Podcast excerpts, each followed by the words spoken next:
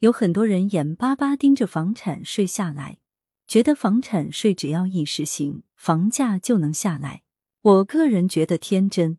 首先，有很多套房子的人，很多人以为是叉叉企业家、大老板，其实并不是。真正房子特别多的人是体制内的人，这些人作为政策的制定者，必然不可能让自己的利益受损。也就是说，房产税就算下来，那也是大家一起遭殃，肯定不可能让这些人的利益单方面受损。其次，为什么房价不能下来？很简单，他们的财富主要就是靠这些来体现的。如果下来了，能行吗？很多人说是因为老百姓的财富主要是房子，所以不能下降，根本不是。普通老百姓有多套房的，能叫普通老百姓吗？